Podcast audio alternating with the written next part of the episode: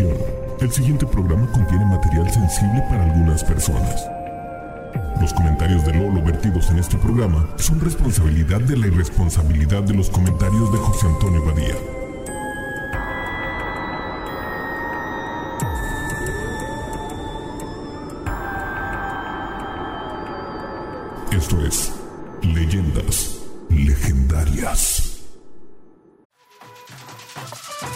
Got a bunch of fries, of course, because when you're Mickey D's, you got to get fries. Delicious.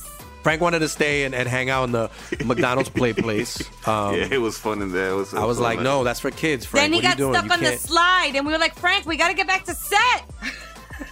We got back in time, guys. We got back in time. Oh yeah. McDonald's. Everyone has an order. Go get yours today.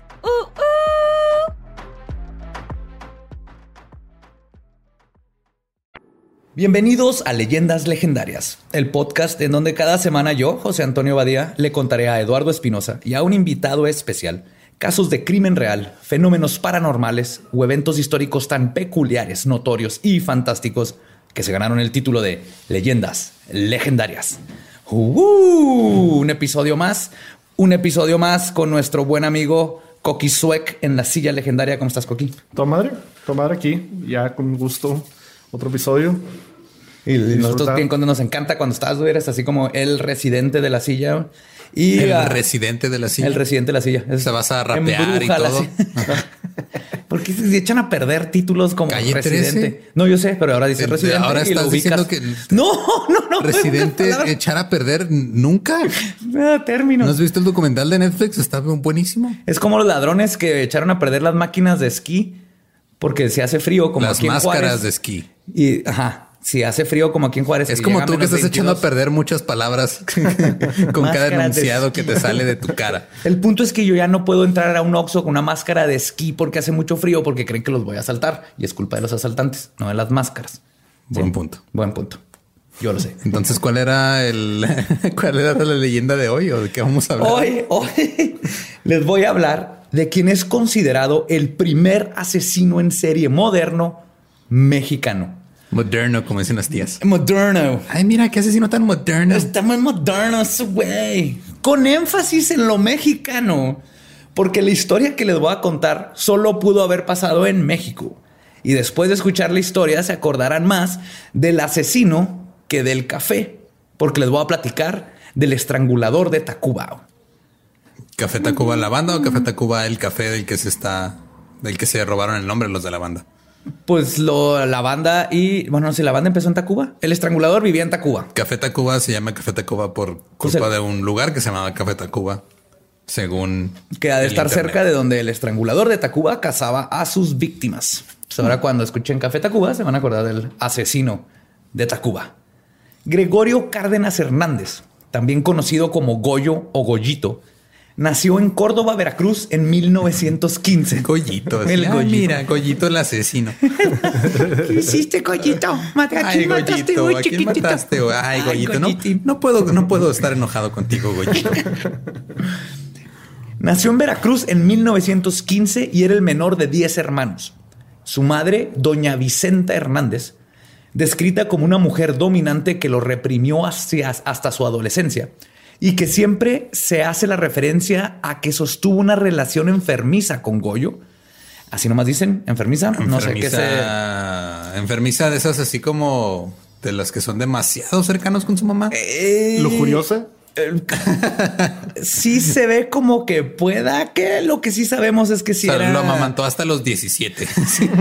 es todo lo que sabemos. No a propósito. Creo que lo hace poquito peor. Pues lo describe, su madre lo describe como dócil y obediente, pero algunos de sus compañeros de escuela lo señalaban más bien como un niño bastante tímido y cobarde, pero muy maldoso, pues acostumbraba dar estiércol oculto en dulces a sus compañeros o quemar el cabello de sus amigas. Pero a ver, o sea, usaba la. Agarraba el dulce, lo abría, le metía estiércol, lo volvía a pegar y se los daba. O era- No se fueron a detalles si era puro estiércol hecho bolita o si inyectaba el chicle con estiércol. No sé, pero hacía ese tipo de cosas. Eso ya necesitas tiempo. Pues los daba así como tamarindo, como pulpas o algo. Ándale, eso tiene más sentido. Eso está más fácil. ¿no? Está más fácil. Sí, yo ya me estaba imaginando así una jeringa y sacándole el relleno al bubalo, metiéndole popó. O, o, o como, o se hacía así en bolitas como conejito, como si fueran cam- acarpiñados acá. Es que. Con tajín. ¿no? Yo lo más que llegué a hacer era, era reusar así las envolturas de los chicles y eh, doblarlas como si tuvieran chicle y luego dárselas a los que estaban conmigo en la primaria. Eso está peor o no? Por eso nunca tuve amigos. Eso está peor. Porque mínimo cuando le das estiércol obtienes algo. Tú no les diste nada. Yo les daba la ilusión de la felicidad. Yo lo estaba preparando para la vida en México, José Antonio. Goyito tenía un alto coeficiente intelectual. Yo también. No te voy a, no voy a caer en tu juego. Su madre decía que sufría de un tic llamado mal romboidal, que hasta donde pude encontrar es una infección por una candidiasis crónica. O sea que se te infecta la lengua con un hongo. Ah, Ah, la lengua Candidiasis crónica creí que iba a ser como el doctor Cándido Pérez. Verlo todos los días. No, es un hongo, se te pone blanca la lengua. Y creo que está mejor que ver Cándido Pérez todos los días. Y además sufría de epilepsia crepuscular. Buscando este término, me di cuenta que la mamá de Goyo no es doctora. Porque no existe el término epilepsia crepuscular como tal. Lo que sí existe es el estado crepuscular, que básicamente es cuando te quedas en la pendeja, nada más porque sí. Y brillas con brillantina en la luz del sol. Y puede ser causado por epilepsia. Y el O por ver la saga de Crepúsculo. Exactamente. La, la crepúsculo te puede dar epilepsia y el estado Y te quedas en la crepuscular. pendeja. El término que se usa ahora es la crisis del gran mal o el aura epiléptica. que Es el momento antes de que sea el ataque, cuando se quedan así como catatónicos. A eso se refería la mamá de Goyo, pero Como cuando te no truena la tacha. Ándale, cuando- ya no te truena la tucha. Oh, ando bien crepuscular, güey. Ya me, ya me crepusculé. Ando hasta el crepúsculo. Ya me tronó el crepúsculo. Se me gusta. güey. Pero ninguna de estas cosas son tan importantes para este caso como lo es el, el siguiente dato. No sé qué pasó ahí. Eduardo acaba de discutir. ¿Estás bien? Pasó que soy un adulto y se me olvida cómo tomar líquidos. Perdón, ¿en qué estábamos? que el, el otro dato no es tan importante como el siguiente. Y para los que nos escuchan regularmente van a saber por qué es tan importante inmediatamente. Resulta que Goyo sufrió de encefalitis en su infancia, lo cual, según el doctor Quiroz Cuarón, padre de la criminología mexicana, quien lo trató por muchos años ya en prisión, dijo que le causó una infección en el sistema nervioso central, destruyendo tejido no reproducible. Entonces la encefalitis es cuando se te Inflama el se cerebro. te itis el, el encéfalo. Se te, se Itis te- es inflamación. Sí, itis el encéfalo. Ajá. Pero básicamente lo que voy es que no se acuerdan, pero siempre que hemos hablado de asesinos en serie aquí, un golpe en la cabeza es parte del- de la, este, lo que McDonald llama una de las muchas cosas que, bueno, son como cuatro cosas, ¿no? Sí, era el, ese golpe en la cabeza, traumas de ¿qué? Hacerte pipí, hacerte pipí en- ajá. eh, al quemar cosas y lastimar animales. Ah, lastimar Torturar animales. animales. Sí. Esa es la triada de McDonald's, que no tienes, o sea, porque con tres de esos ¿Qué no la traía en McDonald's? ¿Era la del cuarto de libra con queso? Ah, no sé. Son los arcos.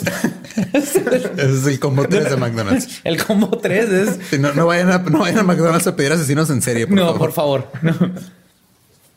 Pues lo que le causó esta, esta el encefalitis le causó enuresis.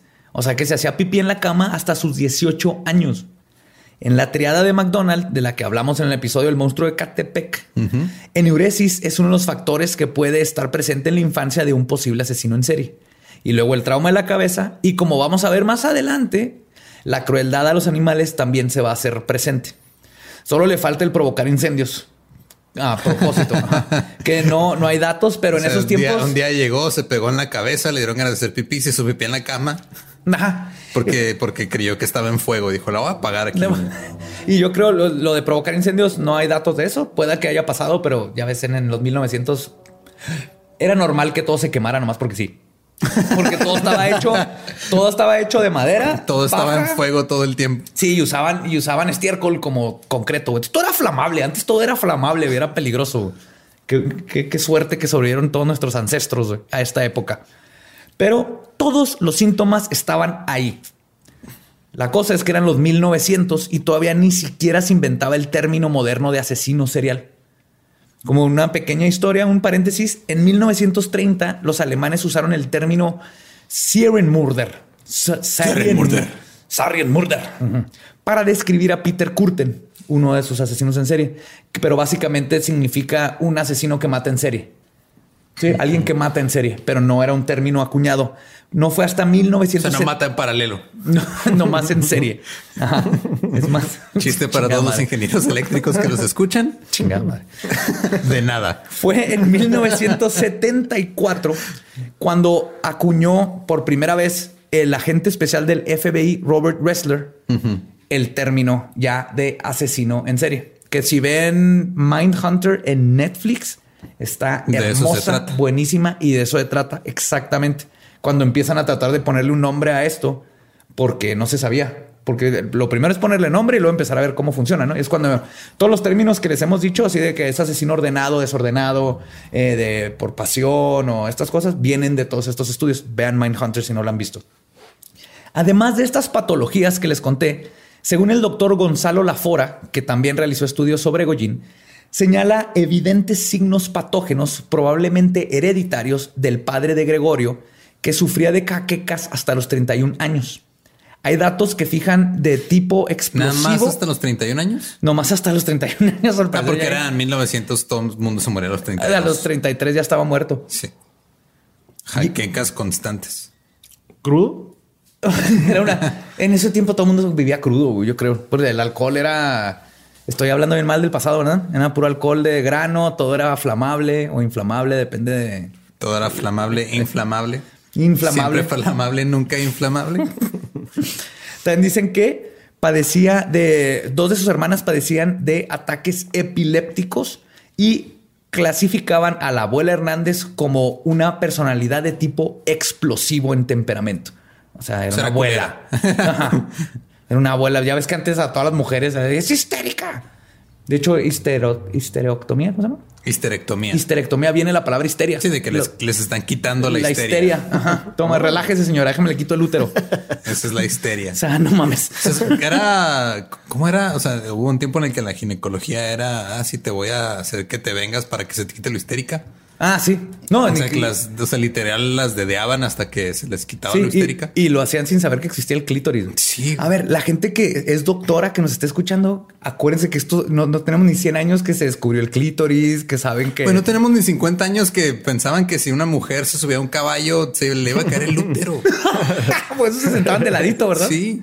No, no las dejaban ah, participar, participar en Sí, en el, carreras. el mar- fue el maratón de Boston en el 60 y algo donde corrió una mujer así en contra de... ¿Cómo se le ocurre? güey? Sí, ¿Cómo se le ocurre correr? Wow. El punto es que la abuela era explosiva. ya nos fuimos por una tangente muy rara. güey. Sí. Pero bueno, aparte, este Goyin también sufría de los clásicos pavores nocturnos o pesadillas angustiosas, cefalagias, que era dolor de cabeza constante, y vértigo. Perdón, es que tengo, es- este es un pedo mío, pero siempre que escucho pavor, me imagino como a un pavo endemoniado persiguiéndote. Un pavor. ¡Ahí viene el pavor!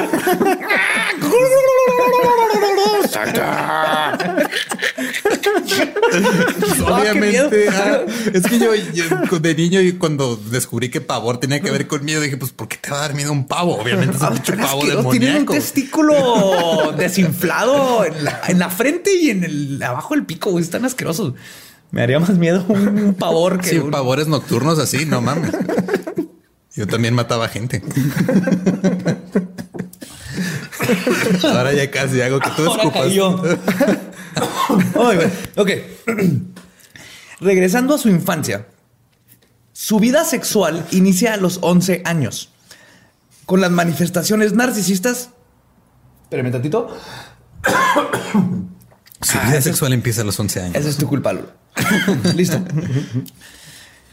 con las manifestaciones narcisistas habituales sin tendencia pederástica o incestuosa, como decía el doctor. O sea, quería coger, pero no con su hermana ni con niños más chicos que él. Ajá, entonces todo está bien. Algún familiar declara que Goyo quería encontrar en cada muchacha un medio para saciar su libido y que en una ocasión fue sorprendido aprovechándose de la inocencia de una amiga a quien le pagó para que le permitiera algunos excesos. A sus 15 años comienza a ir con prostitutas, lo que lo llevó a padecer no una, sino varias enfermedades venéreas. Si oiga, joven, sabe que mire, ahí tiene poquita gonorrea en su sífilis. Este, pero no se preocupe, la clamidia le va a quitar todo. Y en unos dos años le va a salir pelo púbico. O sea, ey, algo está mal cuando tienes sífilis antes de pelo púbico. Ah, Cuando te salen granos antes de vello púbico ya. Para este entonces, Goyuji comenzaba también a experimentar con la tortura y asesinatos de pequeños animales como pollos y conejos. Con frecuencia tomaba pollitos y los mataba poniéndolos en el quicio de las puertas, las que luego cerraba poco a poco. O sea, le, le era tortura. Más adelante, en su época de estudiante de ciencias químicas y antes de los escandalosos homicidios, Goyo gustaba de experimentar con gansos y conejos, algunos de los cuales aparecieron enterrados en su jardín. Vamos a ver por qué es importante las cosas enterradas en su Gansos y jardín. ¿no? conejos. O sea, o el animal más libidinoso, el conejo, y el animal al que pues, le jalas el pescuezo. Cuando tenía 20 años, no voy a caer en tus pinches juegos. Cuando tenía 20 años, conoce a Sabina o Gavina, depende de, de dónde lo leas, pero yo le voy a decir Sabina porque en la mayoría de los medios es Sabina. Sabina Lara González, de 16 años, quien se convertiría en su primera esposa, debido a que lo metieron a la cárcel por estupro y fue encarcelado en Texcoco. La familia de Sabina le dio la opción de casarse con ella para que fuera liberado de prisión y para que se hiciera cargo de su nuevo hijo porque Sabina estaba embarazada. Ok, entonces, como todo buen padre de una hija es, ah, pues estás en la cárcel por haber embarazado a mi hija, ahora te casas con ella, cabrón. Ajá. A mi hija de 16 años. Te haces responsable. Así y qué es. bueno que, porque ya se estaba quedando.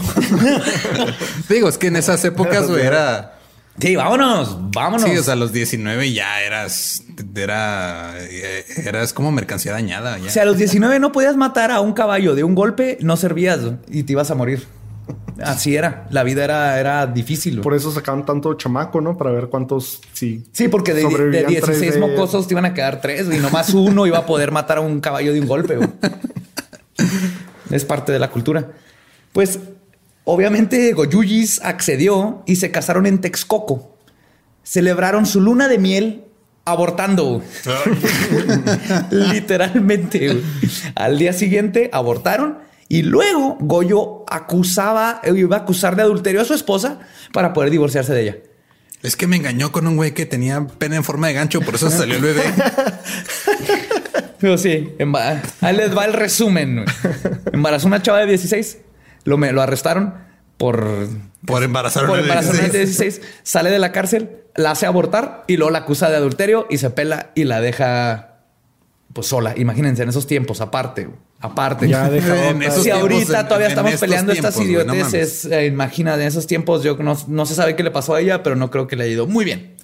Pero bueno, Goyujimugi recibió no una, sino dos becas por parte de Pemex para estudiar química.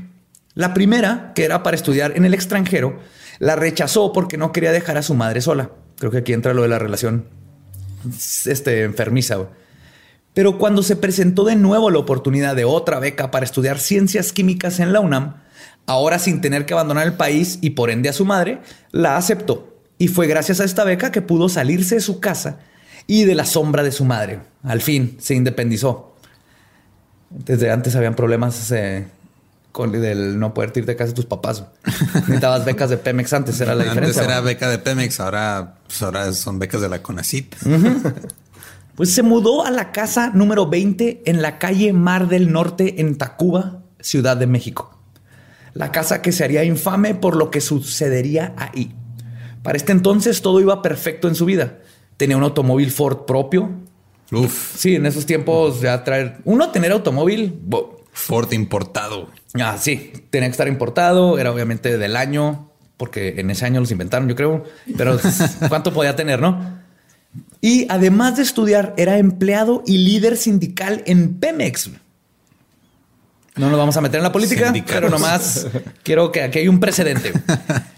También trabajaba en su laboratorio casero buscando crear el precursor de la Viagra. No se sabe si lo logró. E inventó una píldora para hacer invisibles a los hombres y con eso poder ganar la guerra mundial. Ok, a Ahorita ver, pásame espérame. eso. Ah, Primero que nada, o sea, el, el solo hecho de que tenga un laboratorio casero, ya de ahí ya empezamos muy mal. Cuando le dije que esto era nomás en México, Sí, ok. Una, tengo un laboratorio casero. Sí. Dos, quiero que se me pare. Tres, quiero que no me vean cuando se me pare. y de Mucho- hecho, tenía muchos problemas de autoestima. Muchísimo. Y es común con los asesinos en serie de este tipo que tengan problemas este, de disfunción eréctil. No porque no puedan tener una erección, sino porque necesitan algo muy específico para Su tener mamá. una erección. En este caso, su jefa. Yo sí, definitivamente a huevo que era la jefa. Pero sí. Entonces él trataba de una píldora, eh, luego se dio cuenta que es lo que verdaderamente le gustaba. Bueno, Goyo tenía una amiga de nombre Graciela Arias Ábalos, a quien cortejaba, pero cuyos sentimientos no eran recíprocos. La noche del 12 de agosto de 1942 fue a dejarla a su casa en Tacubaya, pero como el padre de la muchacha no aceptaba visitas de caballeros, la tuvo que dejar a una distancia prudente. Cuando se estaba alejando, vio como un hombre joven tomó del brazo a Graciela. Según Goyingu, simplemente sonrió y pensó a sí mismo, todo está bien. Mañana hablo con ella para aclarar las cosas. Tres días después de esto, dijo, hace tiempo que no estoy con una mujer. Entonces, Goyuyis, de 26 años de edad, a bordo de su Ford con las placas B9101, recoge a una prostituta de 16 años de edad, María de los Ángeles González Moreno. Ahí hay un patrón como que de 16. Sí, sí, sí. Nunca lo menciona. En todo lo que leí, nadie menciona nunca que la parte era pederasta. Ok, aparte de, digo, eres una mujer de 16 años que tiene que recurrir a la prostitución. Creo que eso habla mucho de esa gente que decía, ay, no, si es que con Porfirio Díaz estamos mejor. Creo que estaban equivocados. Bueno, no sé si ya por la, no, ya es después. ¿verdad? No, ya es mucho después. Ah, ok. Ajá. Sí, sí, sí. Entonces retiro lo dicho, con Porfirio estamos mejor. Sí, porque habían tortillas y trenes. Bueno, María de los Ángeles González Moreno, alias La Berta. La Berta. La Berta. Eso es, eso es mala publicidad, güey. Ella necesitaba un manager que le dijera, no te pongas La Berta. O sea, si viene alguien a, Sí, mira. a buscarte, hey, Te ¿quién- veo futuro, te voy a poner Berta y te vas a poner a bailar. Es que tú vas a ir. Mira, pues tenemos a María, ah, aquí está Carlita y la Berta. Está como que el, negocio no debe estar bueno. No sé. Yo creo que se lo puso a propósito, aunque no hay que ser la Berta, pero ese era su nombre. Pues Goyongu le ofrece más dinero para que accediera a ir a su casa. Tuvieron sexo y mientras se vestía, cuenta que al atar las agujetas de su zapato, Dice que la sangre le hervía. El cerebro me daba vueltas y no sabía si gritar o correr. Y es cuando mientras María de los Ángeles se vestía, que Goyo le estranguló con un mecate. Lo, La peor arma que se ha usado en un homicidio en la historia de la humanidad. deja tú, ¿quién chingos tiene un mecate en su recámara? Es güey? México, todo el mundo tiene un mecate en su Algo recámara. tienes amarrado, ¿eh? A huevo. Está entrenado porque está deteniendo el cortinero o para porque una silla que se cae está amarrada la pata. Sí, cierto. Sí, error mío. El mecate es la piedra angular. Bueno, es el mecate angular de la sociedad mexicana. Es el duct tape mexicano. Lo que hizo después con su cuerpo depende de la fuente. Se dice que a algunas de sus víctimas le aplicó tintes inyectados en la cara para intentar esconder su identidad. ¿Se acuerdan que tenía un laboratorio personal? Y algunos periodistas adjudican a Goyo declaraciones de que experimentó con procesos de momificación que practicó con sus víctimas. Será un mad scientist, era un científico, loco, de película. que la voy a pintar de verde con aceite vegetal. Ajá. Pura para. Y no era nada, ningún comer. pedo así de tratar de reanimar a la persona. No sé, lo mismo pensé como H.P. Lovecraft, acá Reanimator. Quería ser zombies. No lo dudo que tal vez sí quería hacer zombies, hacía la Dahmer y todo eso. Quería Sí, ser está- zombies invisibles con erecciones. que tuvieran erecciones perpetuas güey, para los que cargaran gansos. güey. Lo que sí se sabe es que finalmente tomó a Berta, la envolvió en un impermeable, la arrastró a su patio y la enterró en una fosa de un metro de profundidad. Un metro. Un metro, o sea, aparte huevón, güey, un metro de, Eh, era- eran otros tiempos, vamos a decirlo así. Mientras realizaba, se dijo a sí mismo, mientras realizaba este trabajo, perdón, se dijo a sí mismo, y escuchen esto, y cito, esto es como el gato que ensucia y después tapa la porquería. Esa fue su No, justificación o sea, un de lo que asesino estaba de, haciendo. con buenos modales. Así es. Así como que, ay, ups, cagué, entonces tengo que, Tengo que tengo tapar cagué. la caquita. Luego- Hablando de una mujer de voy a 16 tirar años. una maceta porque soy un gato. Ajá. Entonces, quiero que se hagan acordar de todas estas cosas del, del Goyuyis porque es Pero importante. t- también, o sea, como el, como el güey de Catepec, él también solo tuvo víctimas mujeres. Puras mujeres. También. Ay, güey, esos, esos traumas con la mamá están cabrones. Es muy raro. De hecho, es, es raro que un asesino en serie este, heterosexual mate a hombres. Por lo general, tiene que ver mucho con lo sexual en los asesinos en serie. Entonces te vas a ir por tu preferencia sexual. Si eres homosexual, vas a matar como Dahmer. Buscaba hombres homosexuales. Si eres heterosexual, buscas mujeres, porque la gran mayoría de los asesinos en serie tiene que ver con un aspecto sexual. ¿Y si eres furry? Uf. Deja Pues tú, por hay- eso hay- ya no encuentras a tu perro. Hay uno que hay uno que otro de esos cabrones que se ponen tacones. Los- los- Sí, los que cambian. Ajá. No, y luego hay otros que no se trata del sexo, sino del control, como eh, BTK. Y él mataba familias enteras. ¿Cuál era BTK?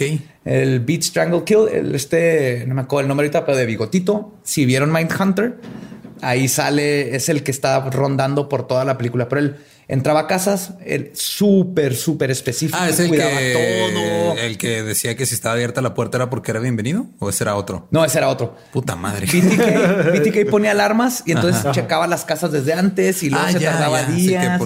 de hecho, hubo una señora que se salvó de pura chiripa porque cuando llegó BTK ya tenía todo, estaba esperándola dentro de su casa con todo y por irse a jugar bingo o algo así se salvó.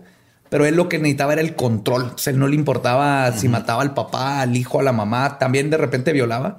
Pero A ver, analiza lo que estás diciendo. Perdón, sí, No, de pero- repente violaba. De repente, Me de vez en cuando violaba. Me refiero a que su fin para sacar su ansiedad este, patológica no era lo sexual, era el control, era el, con- el saber que pueda Sí, controlar. ya y si le quedaba una algo de tiempo, si andaba un poquito ahí caliente, pues violaba. Pero pues no era lo que quería, era que él quería nada más matar. Era una más pizquita de sal. Sí, es. Tenis. eh, ahorita me acuerdo, pero es el tenis. PTK. Entonces este güey nada más, o sea, fue, mató puras mujeres y esta fue la primera. Puras mujeres y esta es la primera eh, oficial. La primera que sabemos. La primera que sabemos. Y sobre su primer víctima, Goyo relata que no hablamos durante el camino. Nunca supe su nombre. Lo único que recuerdo es que no traía pantaletas. Pues obviamente no le pagas para hablar, güey. Pero sí es, sí es curioso, ¿no? Eh, Escuchar esto de una señora así, no, ni supe quién era, era nomás un pedazo de carne que pues, subía está, está completamente deshumanizada. Totalmente. Ocho días después, en la madrugada del 23 de agosto, Goyingungis salió a cazar de nuevo y Raquel Martínez León, una prostituta de tan solo 14 años de edad, fue su siguiente víctima. No Se- mames. se- A los 14 años no deberías, no deberías tener la necesidad de prostituirte para vivir. De- deberías estar. no deberías ni siquiera estar pensando en sexo. güey. No, de deberías estar, este, haciéndote trencitas con brillantina. Deberías y- estar practicando pasos de Spice Girls con tus amigas. Bueno, ya es este. ¿Cómo se llaman los coreanos que bailan? eh, ¿Qué no pop? sé. Todos se llaman Lee. Sí, el grupo BTK. BTS, no, BTS. No, BTS. Sí, IBS, no, IBS Oh. es el. Bueno, bueno, deberías de estar practicando movimientos de K-pop a los 14. Ay, ah, pinche México. A ver. Ok. La subió a su automóvil, la llevó a la casa. Después de tener relaciones, Raquel se encontraba admirando la gran colección de libros que tenía Goyo.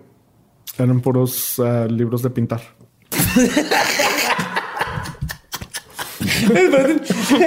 Oye, Goyis, ¿no tienes crayolas? Es como los restaurantes con su... Con su menú para niños así enrolladito y crayones. Eso les daba para entretenerlas. Ah, maldita sea. nomás, nomás porque no existen los nuggets en ese tiempo, sino yo estoy seguro que estaría comiendo pues, nuggets. Los estaba inventando cuando mataba a los pollitos en la puerta. Ay, güey. Pues. Goyo la sorprendió por la espalda, le estranguló con el mismo mecate que había utilizado anteriormente y le enterró en su patio. Ok, es hora de una historia graciosa. Encontré en varias fuentes que al parecer la chica que fue identificada originalmente como Raquel González León apareció viva meses después. Para entonces, su hermano había muerto de un infarto al enterarse de su muerte original y la verdadera víctima había sido enterrada con su nombre. Así que la segunda víctima de Goyo, técnicamente no sabemos quién fue, porque la confundieron y está enterrada con el nombre de una persona que no se murió y que está viva.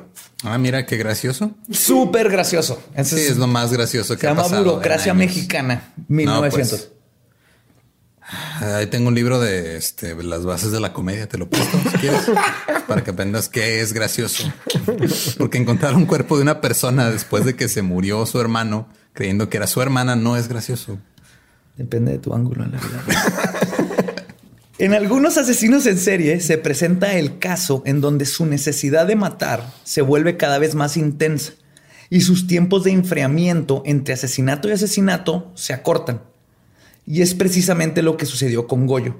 De hecho, una forma que se define un asesino en serie es alguien que mata con tiempos de enfriamiento entre asesinato. Es lo que lo separa de un asesino en masa, ¿no? Alguien que llega al, Que nada más llega y mata a un chingo. un chorro mismo al mismo tiempo, como todos los, los de las escuelas en Estados Unidos. Esos son en masa, no es en serie. No es la una- cantidad, es el No, proceso. no generalices, no nada más pasa en las escuelas. Bueno, sí, ya.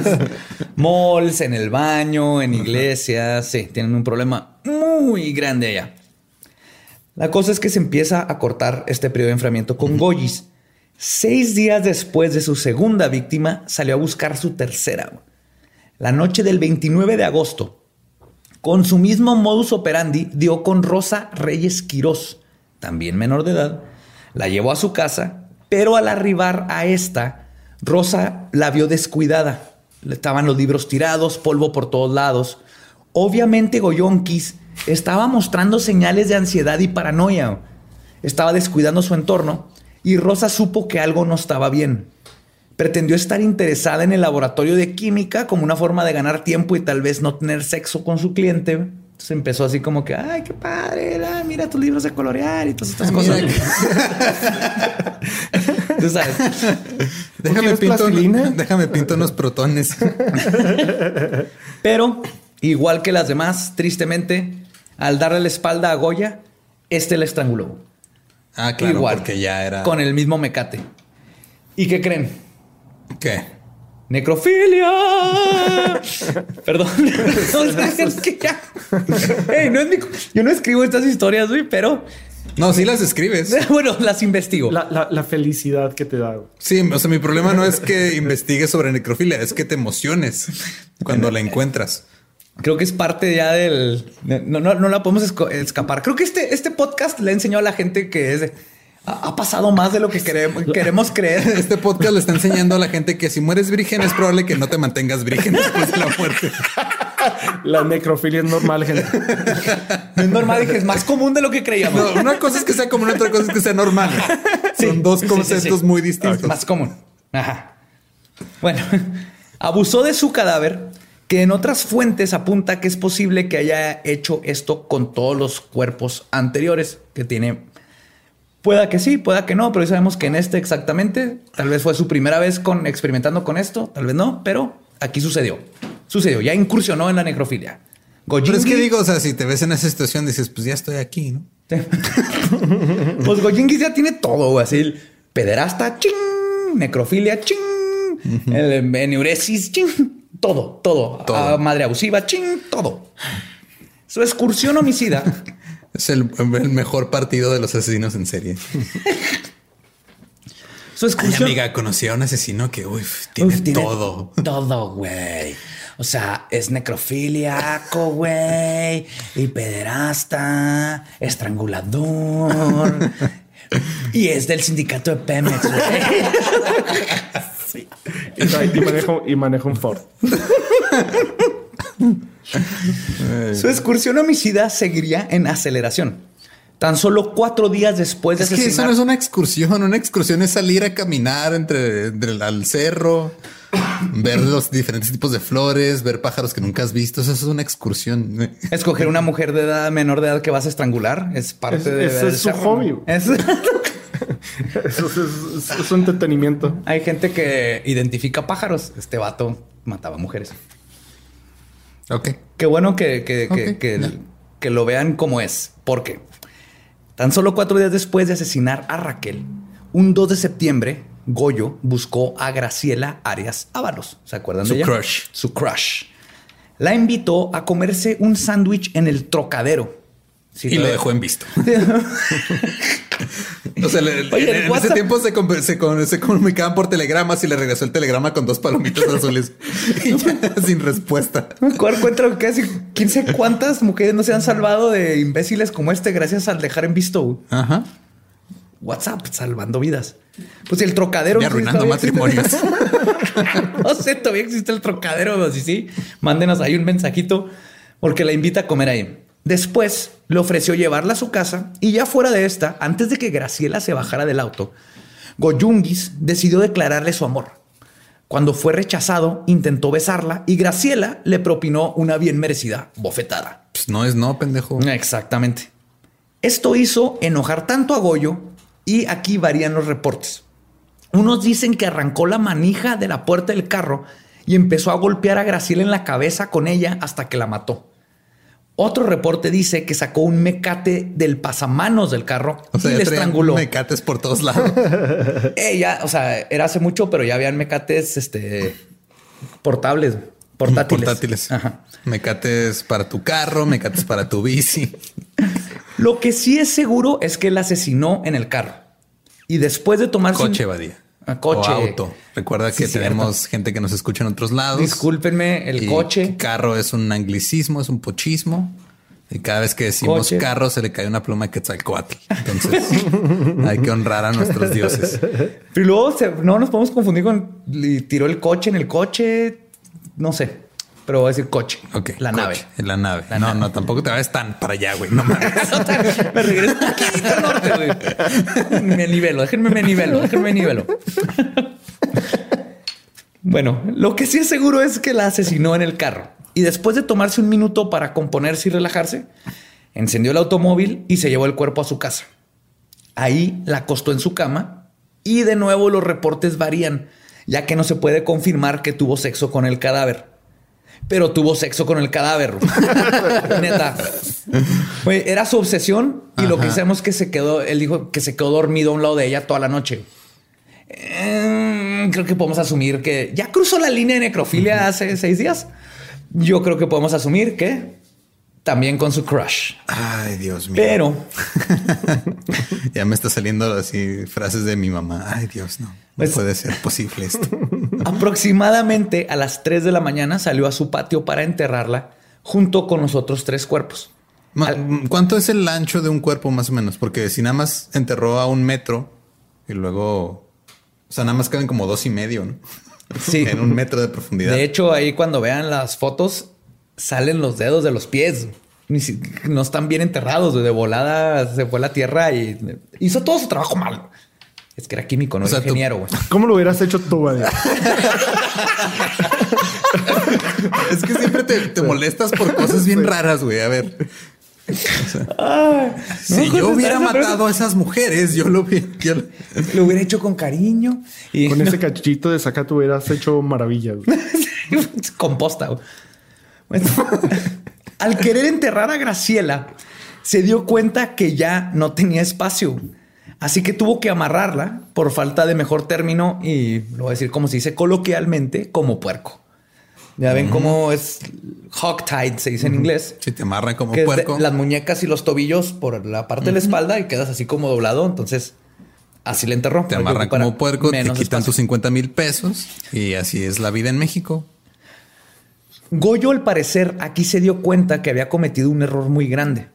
Perdió el control y se desvió de su modus operandi de un asesino ordenado. Que era ordenado. Planeaba, agarraba mujeres prostitutas que sabía que nadie iba a buscar, se las llevaba a su casa donde iba a tener privacidad para hacer lo que quisiera y luego poderlas enterrar. Entonces, Fue Es el cambio que, de, ver, del o sea- control a pasión. ¿no? Algo así, supongo. Preguntémosle al experto. A ver, Sí. experto. Sí, sí, sí. Le, le- le- tronó cuando, cuando le dijo que no, le ganó la parte animal y perdió ese control que define a su estilo de asesino en serio. Por eso está muy raro, por eso cambió todo, por eso fue y la puso en la cama y se durmió a un lado de ella, hizo todas estas cosas porque ya no era su, su camino que él conocía. ¿no? Este es- Aparte, o sea, eso de que el hecho de que sepas que si vas por una sexo servidora, nadie la va a buscar. De ahí este, estamos mal. O sea, porque se trata, es un problema que hasta la fecha sigue. O sea, sigue pasando, como no es legal, tienen que vivir en, en- en un ambiente justo así. Si tú ves todos los reportes, especialmente en Estados Unidos, ¿no? el, yo creo el 90% de los asesinos en serie atacan a prostitutas. Y no es porque quieran una prostituta, sino porque son vulnerables a todo esto. No solo porque son fáciles de conseguir en el sentido de ahí está y la puedo llevar a mi casa, la puedo llevar a un terreno. ¿qué tan donde- fáciles son de conseguir? Digo, pregunto nomás por, por pues nomás es, disculpe, bella dama, tengo un dinero aquí y quiero poner mi pene adentro de su vagina. Ok, pero Pues, en, en que- Asumo que algo así funciona. El, Pues, el- pues a huevos el tiene que ver el equivalente de, de Craigslist, ¿no? Ya ves que en Craigslist ha sido un pedo enorme. Este que Sí, tenían debe ellas haber tenían algún algún portal, ¿no? Debe- de ahí si alguien sabe de un portal. Este, No, no se crea, no. El punto es ese, o sea, es que otra vez, o sea, hay cosas que se pueden corregir para evitar que pasen tragedias y no se para, proteger esta, a, Neta a que esta gente. Sé que no es el tema, pero ya que lo estamos hablando, es una pendejada vil que sea ilegal hacer lo que quieras como adulto con tu cuerpo, ¿no? Sí. O sea, que tú quieras cobrar por tu cuerpo y que todavía lo veamos como que y, y es, y es este hipócrita que ves pornografía donde hay una actriz que le están pagando por tener sexo, pero a la hora de que lo pasas a una prostituta es de, uh, no, guácala, hay que arrestarla y "Ah, ya hay que quitar eso, hay que protegerlas. Es otro negocio como cualquier otro. Es como ser modelo, nomás que le das un paso más. Ella se dedica, de hecho, a hacer cosas más chidas que una modelo. Que le paguen bien, que tenga prestaciones, que tenga seguro, que tenga el No, doctor. hay países, todo. hay países y hay ciudades en Estados Unidos. Bueno, hay países como Holanda donde es es legal. Este, y, Y ahí hay sabes cuántas prostitutas han matado asesinos en serie. No sé, porque no he investigado. pero pero no, han de no ser menos. sufren, no sufren esto. Sí, o sea, exactamente. pero es que po- podríamos sustituir este, prostitutas por cualquier otro grupo que fuera vulnerable de la misma forma. O sea, podrían ser huérfanos. Ah, sí, o sea, a los asesinos en serie siempre, bueno, el- el 99% de las veces van a atacar a grupos vulnerables de la sociedad. Niños pobres, eh, huérfanos, prostitutas, todos estos grupos que son invisibles a la sociedad. Que si desaparece uno, nadie se da cuenta, nadie le importa. Que si las mamás van y le dicen, ¿se acuerdan con Ecatepec? Iban a y decían, oye, mi hija desapareció y iba a ese edificio y a nadie le importaba. Entonces, los asesinos en serie, la mayoría son Sí, sa- o listos sea, en este sentido. No quieren que los atrapen y lo mejor es atacar a estos Sí, grupos la, vulnerables. la gente olvidada de, de todo De país. todo. Sí, los invisibles. Pues en este caso, Gojingu perdió el control y se desvió de su modus operandi de un asesino en serie ordenado. Lo que él sabía que lo había puesto en peligro. Primero, porque ya no se trataba del asesinato de una prostituta anónima que nadie iba a buscar. Ahora se trataba no solo de una alumna destacada, sino de la hija de un conocido abogado penalista de nombre Miguel Arias Córdoba. Y segundo, porque muchísima gente lo había visto con ella el día que desapareció. Y precisamente estos dos factores son los que llevaron las autoridades hasta su puerta unos días después. Ya habían dicho de las otras víctimas que han desaparecido, pero tuvo que llegar a este tuvo punto. ¿no? que ser alguien. que influencias. Claro, igual no ha cambiado nada hasta ahorita. Y de hecho, si se fijan, él nunca lo hubiera, no sé nunca, pero no era su plan matarla porque él no era tonto. Él sabía que esto le iba a traer problemas. Se salió de control. Él- sí, le ganó la pasión. Sí, le ganó, se enojó y le dio Como ya ven, chavas, ustedes ahorita se enojan porque hay un güey que le da en corazón a todas sus publicaciones. Podría ser mucho peor. Los 1900 eran mucho peor. Como un pequeño paréntesis, hay versiones periodísticas que relacionan a Goyo con una víctima más, mínimo. Una prostituta encontrada muerta en el cuarto de un hotel de la colonia Guerrero y quien, según los testigos, fue vista por última vez con el homicida como cliente. La víctima tenía rastros de asfixia por estrangulación. Además, la madre de Goyo vivía en la calle de Violeta o de la misma colonia donde estaba el hotel que Goyo frecuentaba. Y así como esta víctima que no fue investigada, la verdad es que nunca sabremos cuál fue el número exacto de asesinatos, porque su primer víctima, para como yo lo veo, estuvo todo muy bien. Sí, luego ya después fue como se confió. Sí, o sea, sus, tres víctimas que conocemos son estas cuatro. Las tres primeras estuvo muy bien, súper bien planeado. Eso es rarísimo que un asesino en serie le salga bien a la primera. Experimentan, es- es- no sabes que estás, estás matando a alguien. Yo lo que La quiero riegan, saber es afinando. este. O sea, qué tan rápido se desgasta un mecate. o sea, ¿usó el mismo para todas o tenía como que un repuesto? Yo creo que era el mismo, Hasta le debe tener nombre así. "Eh, Carmela. Le, pa- lo empieza a adornar y Le pone rayitas. No, pero sí, a mí lo que me preocupa es que tío, se me hace ya muy. su- el primer asesinato que conocemos, el que está oficialmente por el que lo juzgaron, está muy bien planeado, muy bien orquestado. Como para Lo que logró. haya sido el Como primero. para que haya sido el primero. Todos empiezan y es, es raro y, uh, y la cagan y lo van afinando. Y sabemos que hay este, que es a fuerzas que fue él y no lo, no lo acusaron. Entonces, quién sabe cuántos hubo donde fue afinando su asesinato y su modus operandi. ok. Pues Goyo, sabiendo que su tiempo estaba marcado, fue con su madre y la convenció de que no se sentía bien y necesitaba entrar a un hospital psiquiátrico. Su madre accedió y el 7 de septiembre Goyo ingresó al hospital psiquiátrico del doctor Oneto Berenque, que está ubicado en la calle Primavera en Tacubaya, explicando a los doctores que necesitaba cuidados porque había perdido completamente la razón. Un día después llegó al hospital el subjefe de servicios secretos, Simón Estrada Iglesias, alias El Gallo o Rochita, depende de ¿Por si era su amigo o no. apodos los. Ah. Todos los policías tienen que tener apodo antes. Bueno, los policías de alto rango. Llegó a interrogar a Goyo sobre el asesinato, ya que no fue difícil dar con su nombre en la investigación, porque como mencioné, muchos testigos declararon que la última vez que lo habían visto a Graciela era con Goyungus. Entonces, el gallo entró al cuarto de Goyo y cuando le preguntó, ¿sabes por qué estoy aquí? Goyo le contestó, ¿ves esta píldora? Mientras sostenía un pedazo de gis en su mano.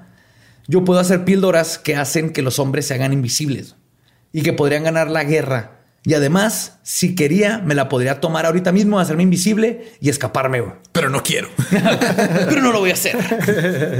Porque esto es un gis, mis píldoras están allá.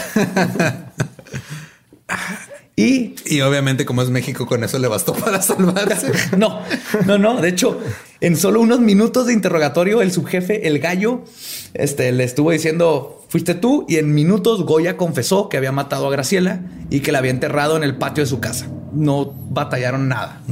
Sigue siendo un imbécil, cobarde, Sí. sin huevos, Empezó de lo peor, como clásico asesino en serie. Es particular. Tiene cadáveres como los demás. Mal enterrado. y un ganso o dos. Bueno, cuando llegan al patio de Goyo, lo primero que ven es un pie que sale de la tierra. Ahí está la foto, te ve el pie así, medio pie. Ni siquiera estaban bien enterrados los cuerpos, como les contaba. Y la policía se lleva la sorpresa de que no había uno, sino cuatro cadáveres en total en ese patio. Arrestan formalmente a Goyo y aquí es donde la historia se pone extra mexicana. Arriba, arriba, México. Antes de esto, el caso es básicamente muy paralelo a muchísimos casos de asesinos en serie. Pero ahora sí prepárense, porque esta historia va a ir subiendo de nivel de mexicanidad hasta que lleguemos a 11, porque lo que sigue nada más en México lindo y querido.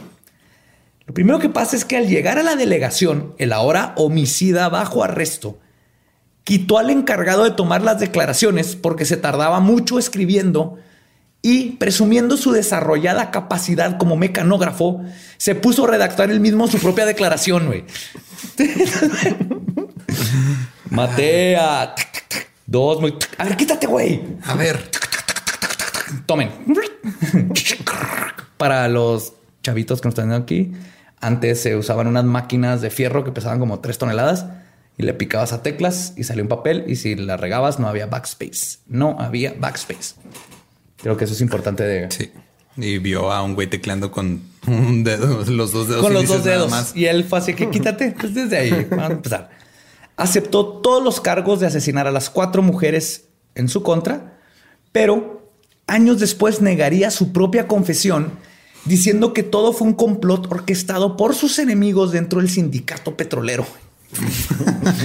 México no cambia. Ah, No, Pemex. Complots y Pemex y todo. Esto es un complot. No maté a esas muchachitas. No me sale AMLO, perdón por eso. Yo no estaba Pero imitando a AMLO, no sé de qué hablas. Toda su defensa la basaba en que estaba loco y que no se acordaba de los crímenes. Pero mientras esto sucedía, en su casa los detectives, quienes investigaban la escena del crimen, encontraron un diario con descripciones de lo ocurrido. Escrito con crayones. Dibujitos. Esto parece un perrito con una casita roja. Snoopy. Tenía descripciones de lo ocurrido. Por ejemplo, y cito. Esto escribió Goyongu. El 2 de septiembre se consumó la muerte de Gracielita. Yo tengo la culpa de ello. Yo la maté. He tenido que echarme la responsabilidad que me corresponde, así como las de otras personas desconocidas a mí. Escondía los cadáveres porque en cada caso tenía la conciencia de haber cometido un delito. O sea, aquí ya está diciendo que sabe Sí, perfectamente yo que lo hizo fui, mal, sé ¿no? lo que hice.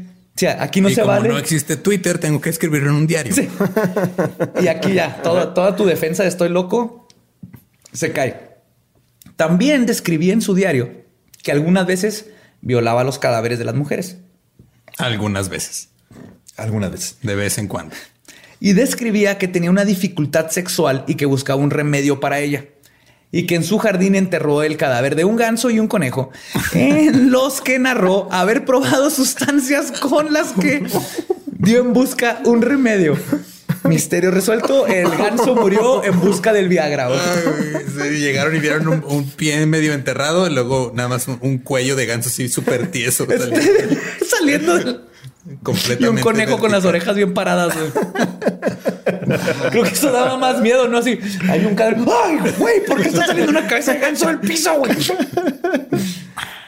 A ver, Ah. entonces no, o sea, te- te- tenía problemas para, ah, ¿cómo le podemos decir? Para Tener una erección y tener sexo fuera de Entonces dijo, cuando "Ok, sabía no me que puedo iba- poner tieso, tal vez si pues, el cadáver ya está tieso, a lo mejor me ayuda por la ley de la transferencia. Y también encontré una serie de fotos de él vestido de mujer, específicamente como geisha. What? ¿Eso qué tiene que ver? Eso tiene que ver mucho porque por los tiempos y todo esto, desde aquí te puedes dar como una idea de que uno de los problemas es que probablemente era o transexual o homosexual o mínimo tenía alguno de estas tendencias que en esos tiempos eran lo suficiente para que te hicieran una lobotomía. Y parte de esconder todo esto creo que también no ayudó para nada a todo lo claro demás no. para cómo terminó. Volvemos a lo mismo, por estar tratando de reprimir cosas, salen por otro lado y andas Y ahí terminas exactamente, exactamente. matando gansos. Ac- ac- Acuérdense de, de eso que les conté. No quiero, no quiero que olviden el tipo de bestia y animal que es este tipo, porque a lo que vamos a llegar necesito que sigan conmigo en lo asqueroso que es este güey, por más que nos reíamos de él, porque nos vamos a reír más. ¿Creerías que en cualquier corte de ley esto sería suficiente para juzgarlo como alguien que está en todos sus sentidos sano y competente y que sabía la diferencia entre el bien y el mal, que es lo que se busca cuando se va a enjuiciar a alguien por un crimen? Pues no, México.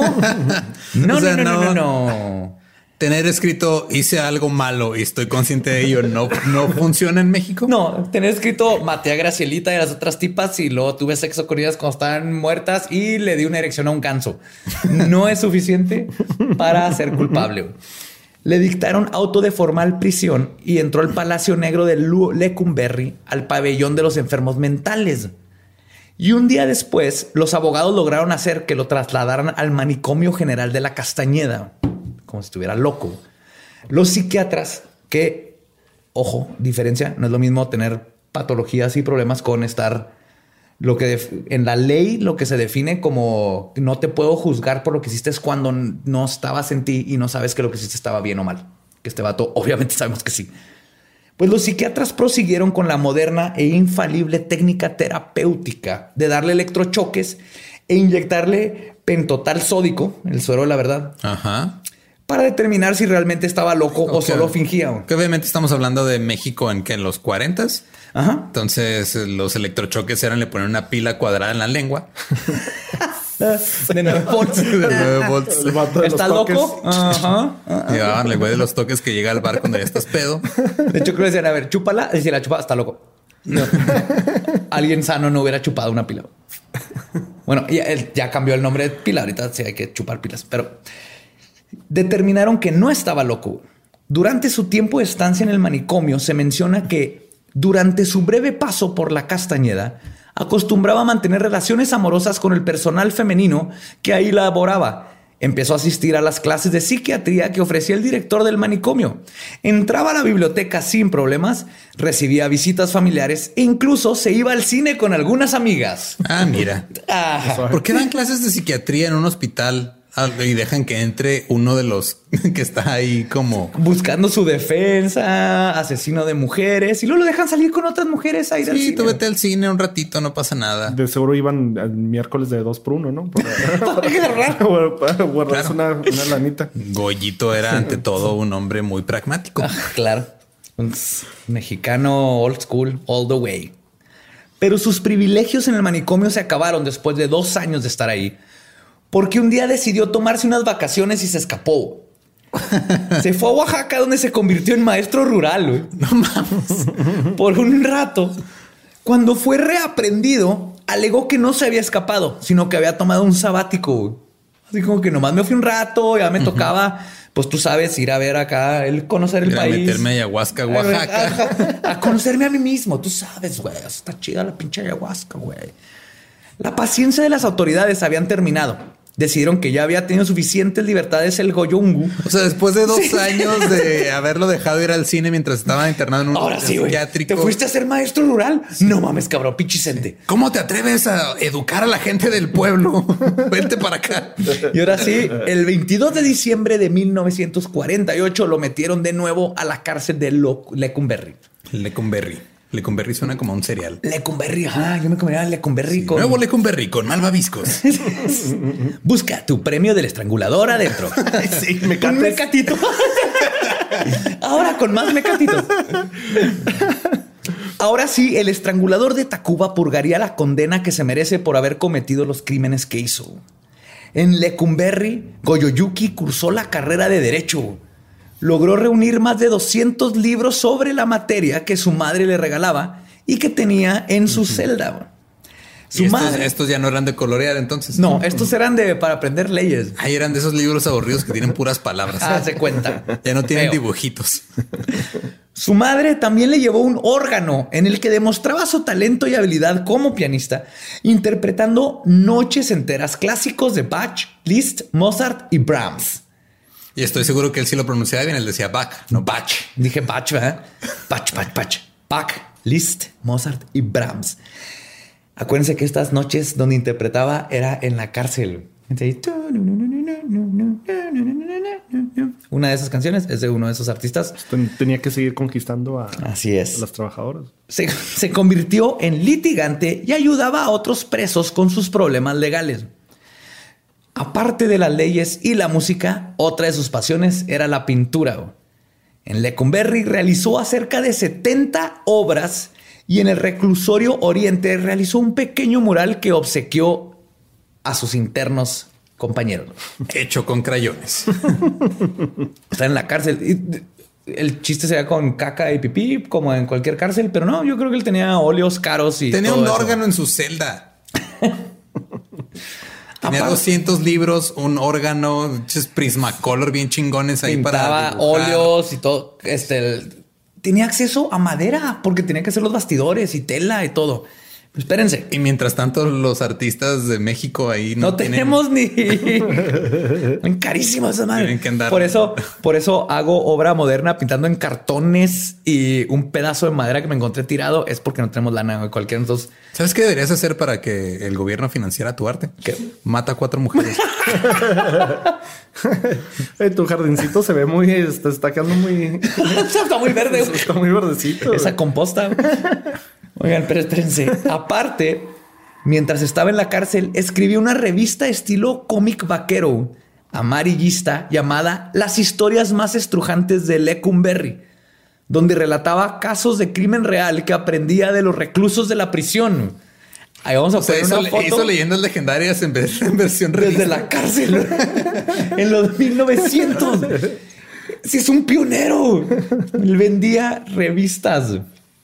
Además, fue en prisión donde conoció a su segunda esposa, Gerarda Valdés de Cárdenas, que era vecina del mismo, de él mismo cuando vivía en las calles de Violeta en la colonia Guerrero.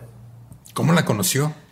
La conoció cuando era más joven, antes de irse a Tacuba. Ah, y luego y ya luego en la- ella fue a buscarlo a la cárcel porque se convirtió en, así como Ted Bundy, que el- cuando lo metieron y que le llegaron un chorro de chavas y que se querían casar con él y ha pasado con Manson y todos. Sí. Esta es de las primeras serial killer junkies roadie. Sí, Está. Gerarda. güey. Gerard. Gerarda. Con Pre, Gerarda. pre o post enferma- enfermedades venéreas. post. No. Ah, según, según lo que leí, se curó de todo. Ah, claro, sí. Eh, Claro. Dudoso que en los 1900 todavía curaran ciertas cosas, pero bueno. Pues él, de seguro él se curaba solo. O sea, era químico y hacía Y Viagra. tenía gansos. Pues con Gerarda tuvo cuatro hijos: Guadalupe, Marco Antonio, Julio César y Gustavo.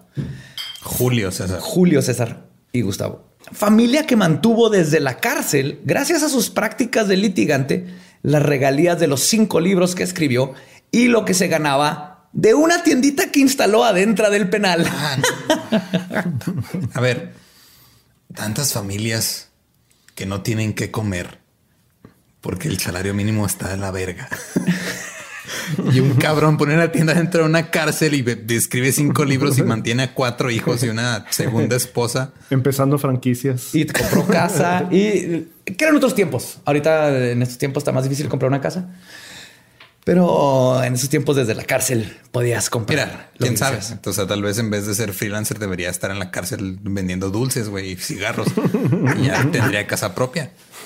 Durante todo este tiempo, el abogado Salvador Salmerón seguía trabajando para lograr la liberación de Goyo.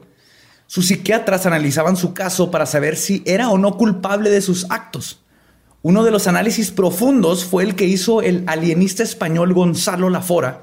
Antes decían alienista, alienista a lo que ahora le dirían un profiler o alguien que busca los perfiles porque creían que estabas alienado del mundo cuando tenías problemas mentales. Sí, que estabas como separado de separado de separado ajá, de o sea, todo. al- el que investigó a Jack el Destripador era un alienista, no era todavía un detective o profiler o como los conocemos ahorita.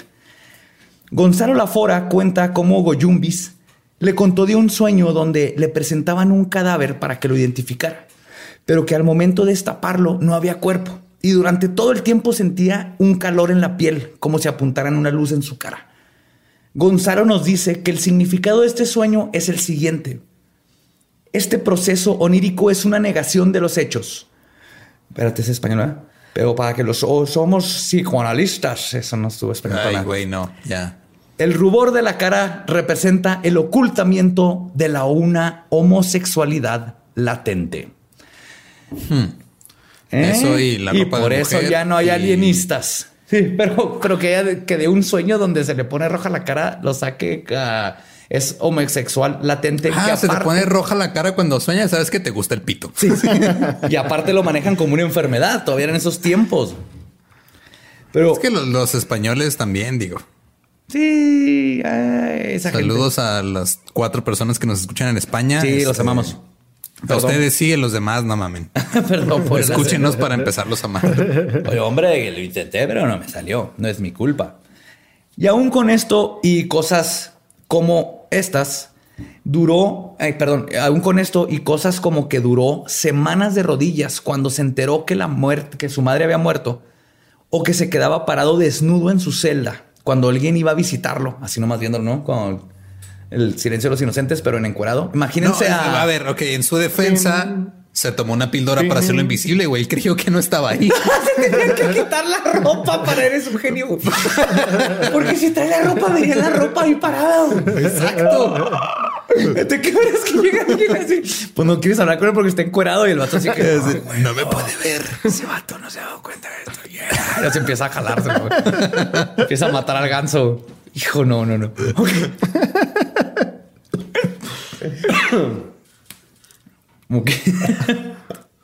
Pues aún y con todo de estas cosas, el 8 de septiembre de 1976, después de que familia apelara al entonces presidente de la República, Luis Echeverría Álvarez, este determinaría que Goyo era una celebridad y decidió concederle un indulto presidencial. Ah, no, puta madre. A ver. Quiero que se pongan a pensar cuándo han escuchado que un presidente mexicano dé un indulto presidencial.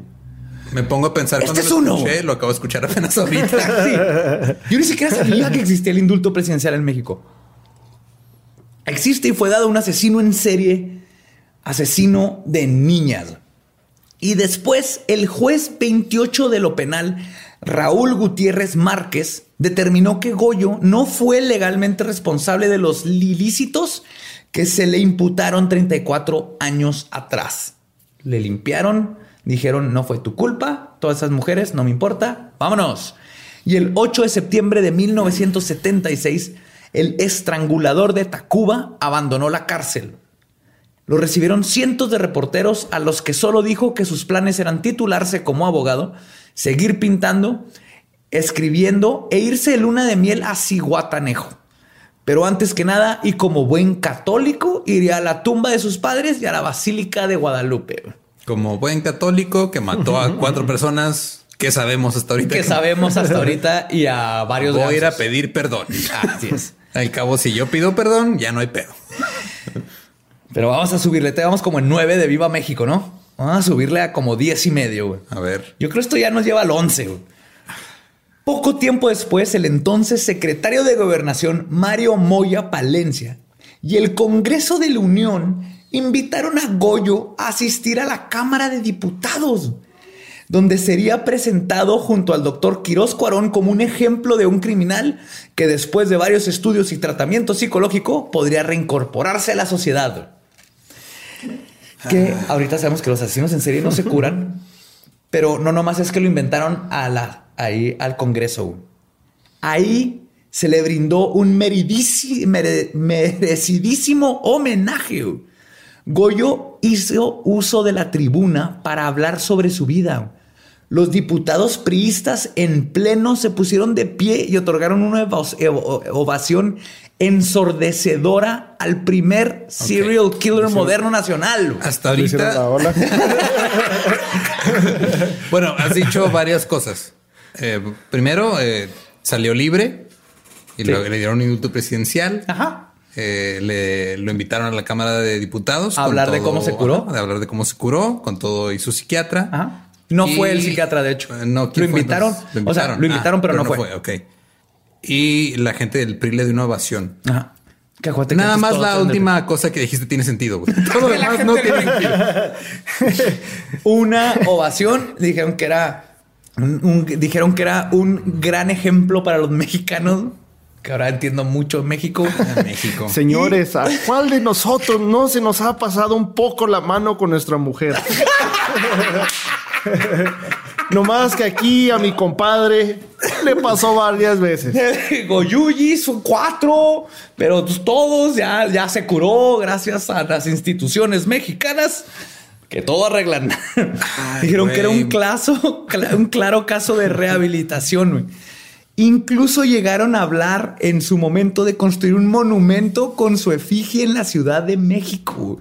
Un monumento de Goyo con la mano arriba y un mecate en la mano, güey. Y un ¿Qué? ganso en la otra. Tengo que confesar, eso hubiera estado bien pinche heavy metal, güey. Imagínate tener un, así, ser el único país que tiene una estatua de bronce así el de un asesino en serio. Bueno, pues hay Está estatuas de Cristóbal Colón por todo Estados Unidos. Y del pinche Juan de Oñate y todo eso que cortaba pies. y. Eh, no hubiera sido mucho más. Sí, fíjate, no ha cambiado mucho. Pero luego comienza su vida de asesino rockstar. Es Ah, invitado. apenas empieza. Ah, sí, güey. O sea, acaba de salir. Sal- a los tres días, una cosa así lo llevaron al Congreso. güey. Empieza su, su, su época, época glam. Su Sí, gira, su gira es de medios, ¿no? Ajá. Gira de medios. Mira, ahorita, mira, Goyo, este, soy tu manager. Ahorita ya a las 8 de la mañana vamos a grabar Sabadazo, güey. A las 10 de la mañana, este, vamos con López Dóriga. Y luego mañana vamos a salir en otro rollo. Es un programa nuevo, güey. Y oye, oye, oye. Ok, ok. Corrígeme si me equivoco, eh, pero ¿qué te parece stand-up?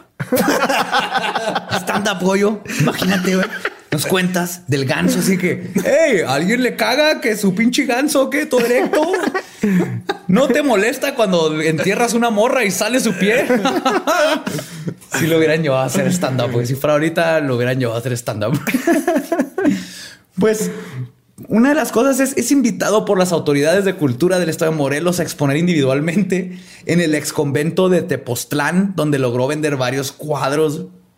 Entre el 91 y el 92, ya estoy hablando de épocas donde la mayoría de los que estamos hablando aquí Sí, ya existía Ya- Nirvana. ya, ya teníamos pelos púbicos Yo no. eh, y no herpes. Yo no tenía pelo público a los seis años. Pero ya existía Nirvana, exactamente. Estaba Nirvana y este imbécil estaba vivo. Se montó en el teatro helénico la obra El criminal de Tacuba, cuyo título original era Mar del Norte del dramaturgo Víctor Hugo Rascón Banda. No sé si ubiquen a este Víctor Hugo. Eh, Víctor Hugo Rascón Banda, el Poco que tiene tal un- vez poco conocido en el México. que tiene el teatro más conocido. importante aquí en Juárez con su nombre. Pues estaba basada en los hechos ocurridos en 1942. Oh, Mar del Norte, porque esa era la calle donde vivía. Exacto. Ah, mira. Y qué bonito. Los, qué sí, está artístico. muy poético, muy poético. Y los interrogatorios entre el doctor Cuarón y Goyo Cárdenas, de eso se, traba- se trataba la, obra, la obra. El director de esta puesta en escena era Raúl Quintanilla, quien invitó al ensayo general a Goyunguru. Le dijo, Kyle, Goyunguringui pensaba que la obra sería un homenaje al apreciar las escenas de los Obviamente asesinatos. va a pensar que Sí. es un homenaje porque el pinche Senado de la República ya le aplaudió. Eh, Ahora cree que Perdón, la Cámara en arte. Ajá. Pues él llega y se da cuenta que hay escenas de los asesinatos de mujeres y las referencias hacia su madre y a su propia sexualidad por las fotos de las geishas. Y el Goyogungu, ahora abogado titulado, decide demandar a los productores y escritores de la obra, güey. Y les gana y les tumba 8 millones de viejos pesos, güey.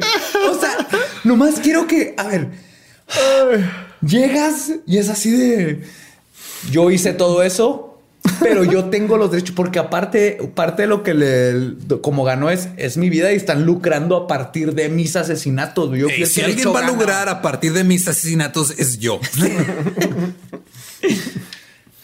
Y pueden ver a Goyin en toda su gloria y la gloria de lo horripilante de la producción de los entrevistadores de esos tiempos, en el link en YouTube que vamos a poner en los show notes, donde habla de cómo estar en prisión. Lo están invitando a televisoras y sale con su trajecito y su corbatita y, habla y están hablando con un vato como si fuera un experto de arquitectura, preguntándole de la cárcel cómo era Lucumberry y hablando de lo horrendo que era Lucumberry y lo mal que estaba el lugar. Y, y- y en ningún momento le dicen, oye, güey, las cuatro morras que mataste.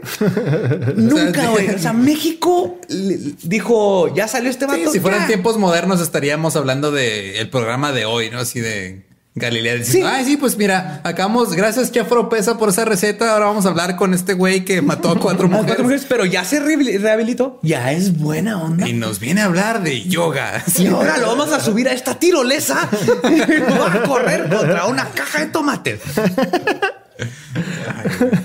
Finalmente, el 2 de agosto de 1999, güey, cuando yo me estaba graduando de prepa, Ay, güey. Gregorio Cárdenas Hernández, el Goyo, el estrangulador de Tacuba, el asesino de cuatro mujeres, muere tranquilamente en la Ciudad de México a los 82 años de edad, víctima de padecimientos ocasionados por su avanzada edad. 82 años. 82. Vivió a los 82 con todo el dinero del mundo, sin problemas económicos, manteniendo hijos, esposa, están sus hijos. Y dicen que en México no se puede progresar. O sea, Ey, si, el, si el asesino en serie pudo, hay talento, solo falta apoyarlo, definitivamente. que obviamente el gobierno aquí la aplicó bien, apoyó. Les dije que íbamos a, a tirar un Viva México al 11. Esto sí, creo que lo puede decir el... No hay otro país donde haya pasado esto. Hay casos como Andrei Chikatilo, que era un asesino en serie en Rusia, que es de los más prolíficos del mundo y eh, se dio gracias a que los comunistas dijeron los asesinos en serie son un producto del capitalismo, entonces no puede haber un asesino en serie y por eso duró tanto. Pero en cuanto lo agarraron, le pusieron una cabeza atrás de la cabeza, una, pistola, una cabeza, ¿De lo mataron de cabezazo? una cabeza atrás de la cabeza que le dijo, te voy a matar. Y luego le pusieron una pistola y luego le dispararon. Sí, lo ejecutaron una vez que comprobaron. Nunca había escuchado que un asesino en serie no solo saliera libre, lo declararan culpable, que este sano, no culpable de sus crímenes y lo llevaran al Senado y le dieran toda la libertad. Ese es Goyo y pasó en el 99, todavía estaba vivo. ¿Está pensionado? no lo dudo. El No, IMSS le pagaba así su pensión. güey. Sí, sí, sí, no. Y tenía su casa que sacó con crédito y todo. No, pues. Vamos a brindar por México. Viva México. Vamos a Fue nuestro primer asesino en serie moderno que fue moderno. llevado a todas las alturas.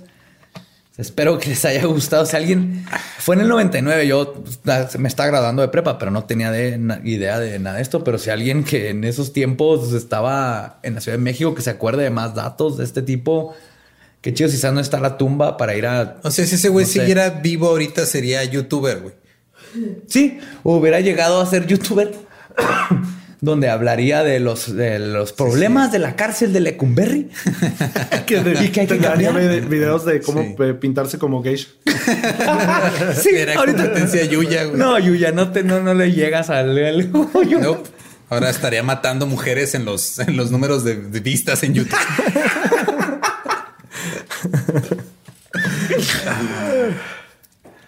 ok. Qué bonito No, es este- reírse de lo feo. Qué bonito, sí, sí, sí. Pues ahí lo tienen, el Goyungu, Goyuyis, Goyo. Espero les haya gustado. Si tienen ideas o inquietudes de otros temas, ya saben, díganos. Si encuentro información suficiente para llenar un espacio de una hora, yo encantado, todo lo que nos digan, yo encantado de investigar. Esto me fascina.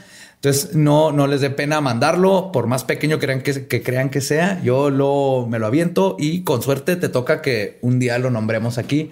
Que de hecho, alguien nos había mencionado a el Goyo en Sí, los comments. Ajá, un par de personas. acuerdas? Me acuerdo de mínimo dos o tres personas que en los comments o por mensaje Nos dijeron estuvieron que- mencionando. Fue mi, mi tía el Berta. estrangulador. mi tía tu tía, hubieron varias personas que lo mencionaron y fue así como, ok, esto está perfecto, quedó, vamos a darle al cine. Entonces, siempre los escuchamos y aunque no se convierte en un programa, son cosas que, hay que se discuten y nos la pasamos padre ahí en las redes. Con eso que están en este fans legendarios de leyendas legendarias en, En Facebook. Facebook. Ahí se hacen todos los comentarios. En la página leyendaslegendarias.com nos pueden mandar Sí, temas. ahí en la página, porque nos han preguntado, por lo regular las fotos sí las ponemos en Instagram y en, y en Facebook.